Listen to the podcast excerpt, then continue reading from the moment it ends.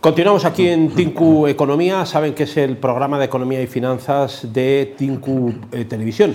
Eh, hay, modelos distintos ahora mismo para, acceder a, bienes, a bienes y servicios, y entre ellos están el renting y el leasing. Se han abierto paso ya incluso también entre particulares, eh, especialmente el, renting.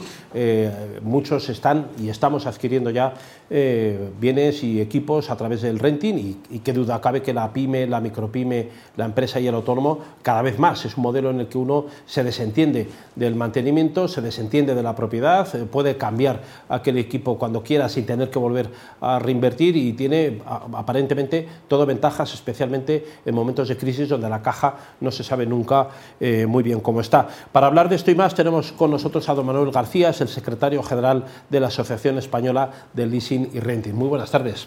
Buenas tardes, Luis. Muchas gracias, don Manuel. Nada, es un placer estar con vosotros. Bueno, es un momento, podríamos decir que es un momento de boom ¿no? del renting y el leasing.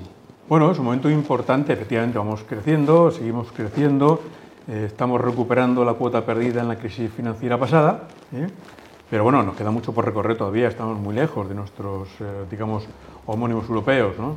Estamos muy lejos. Claro. ¿Qué diferencias básicas habría entre el renting y el leasing? Porque todos tenemos a la cabeza que eso existe, pero no distinguimos bien cuál es la, diferencia. Buena pregunta para si, si, es que la hay, si es que la hay. En realidad lo que estamos hablando es de alquiler. Nosotros promocionamos este esta fórmula de, adquisición de bienes, eh, sobre todo de fuerza bruta de capital, eh, para las empresas, mediante el alquiler que siempre le va a dar más eficiencia. ¿no? Uno va a tener siempre el producto más moderno, más eficiente en cada momento y podrá, eh, pasado el, el contrato, dejarlo y coger otro nuevo más eficiente. ¿no? la diferencia entre uno y otro básicamente va en función de los intereses del, arrendatario. Si el arrendatario lo que quiere es capitalizar y tener un balance potente y fuerte, teniendo la opción de, la compra con el arrendamiento financiero o leasing, ¿eh? lo puede tener en su balance. Esa es básicamente la diferencia, porque el renting es el alquiler puro y duro que estamos acostumbrados a, conocer. de no toda hay, la vida, De toda la vida. No hay opción de compra. Uno alquila una cuestión, un bien, y cuando ha pasado ese contrato, el bien vuelve otra vez al arrendador que lo vuelva a comercializar o no y tú pues, tienes que la vida con otro bien si es necesario. Claro, lo, destruye, lo liquida, lo mete en el mercado secundario y hace otra, cosa, pero no es tuyo nunca. Se vuelve a comercializar. El, arrendatario en el, en el, renting nunca tiene la posibilidad de quedarse con el bien. Don Manuel García, ¿va España a la par del resto de países de nuestro entorno en leasing y renting? No, no, no. España tiene una, una, una remora en este sentido y yo no creo que sea por falta de conocimiento de nuestro empresario, puesto que el que lo conoce eh, ya no deja de utilizarlo. Eh. Podemos estar eh, nosotros en torno al 30% de las inversiones empresariales financiadas mediante herramientas financiero, por ejemplo. Mientras que en nuestro entorno europeo, como es Alemania, puede estar cerca del 90%, Francia del 60%, y muchos países 70%, Alemania, perdón, Italia, en torno al 60 o el Reino Unido pues también por el 60 70 ¿no? En realidad tenemos una remora, yo creo que no sé si es por costumbre o tradición o por falta, digamos, de preparación de los que sugieren o asesoran en las financiaciones empresariales. A mí siempre me, hace mucha gracia mi homónimo europeo eh, de Alemania, eh, que nos vemos, eh, que al final se cuestiona si el empresario español tiene la posibilidad de financiar mediante la financiación tradicional hasta el 100% de los bienes que compra. ¿no? Y aquí todos conocéis, es muy común que cuando se dirige una entidad de crédito para financiar, un bien, generalmente no le financian el 100%, suele estar el 70, el 80%, ¿no?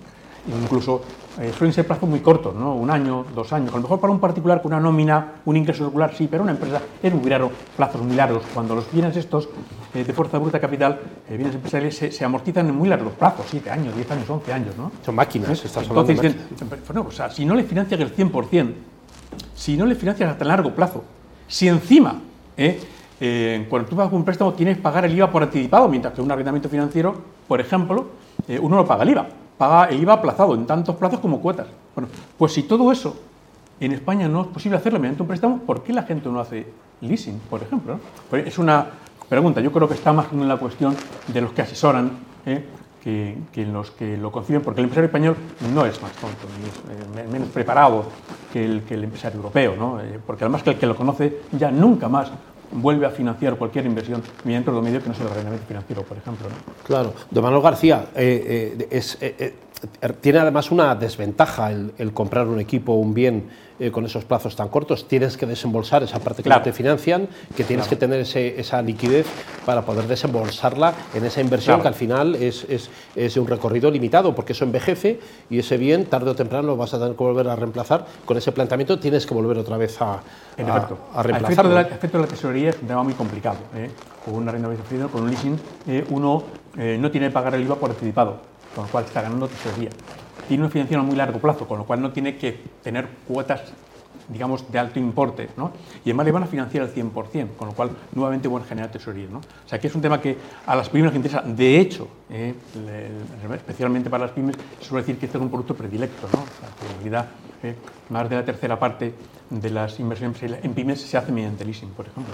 Claro. Don Manuel García, ¿el renting y el leasing es recomendable para la pequeña y muy pequeña empresa, incluso para el autónomo, o solamente está en el concepto de la gran compañía? No, no, sin ninguna duda, especialmente. Especialmente para, los De hecho, yo diría que por encima del 95% del número de las operaciones que se hacen cada año se hacen en pymes, micropymes, profesionales y autónomos.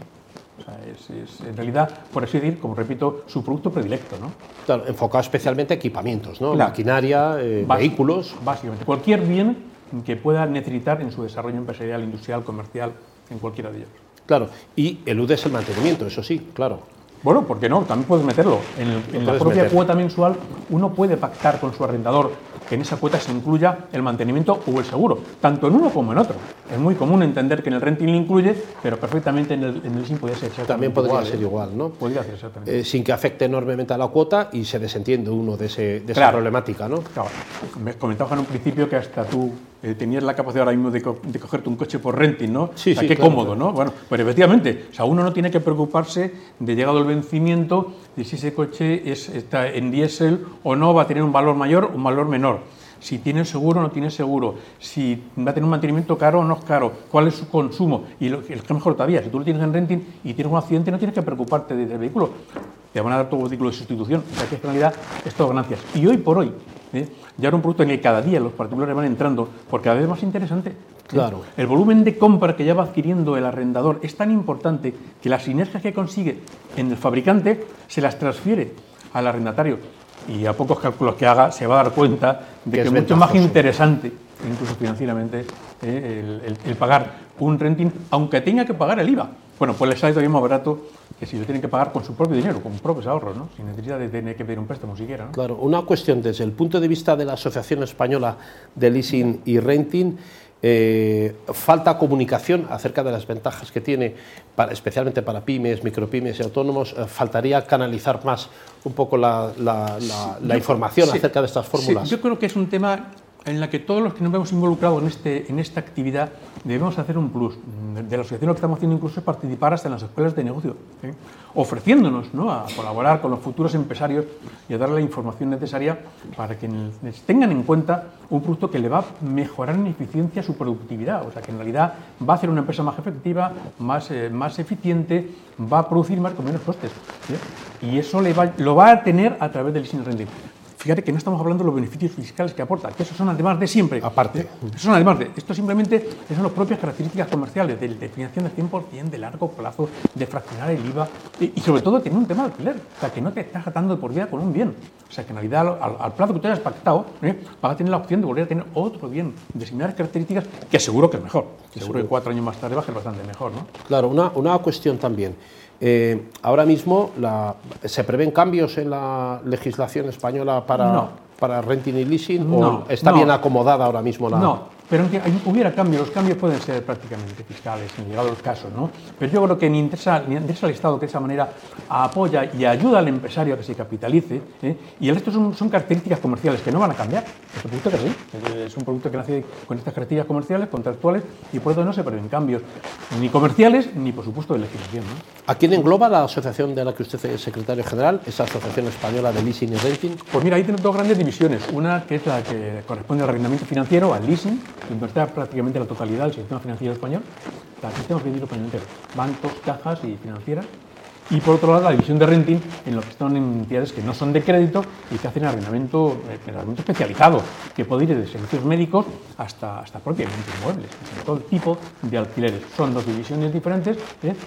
da uno de acuerdo con la especialidad del producto que cada uno vende y en función de las necesidades que el arrendatario necesita. El que quiere capitalizar, pues necesita un arrendamiento financiero para tener la opción de hacer la opción de compra y capitalizar, y el que otro, el, el, el, el que solamente quiere un alquiler eh, para, para simplemente utilizarlo como gasto en estos conceptos, o en el peor de los casos simplemente no tener ningún interés de más que aprovechar la vida útil del contrato, pues arrienda y punto. No, no tengo mayor problema después del vencimiento. ¿no? Claro, una, una pregunta más, don Manuel García.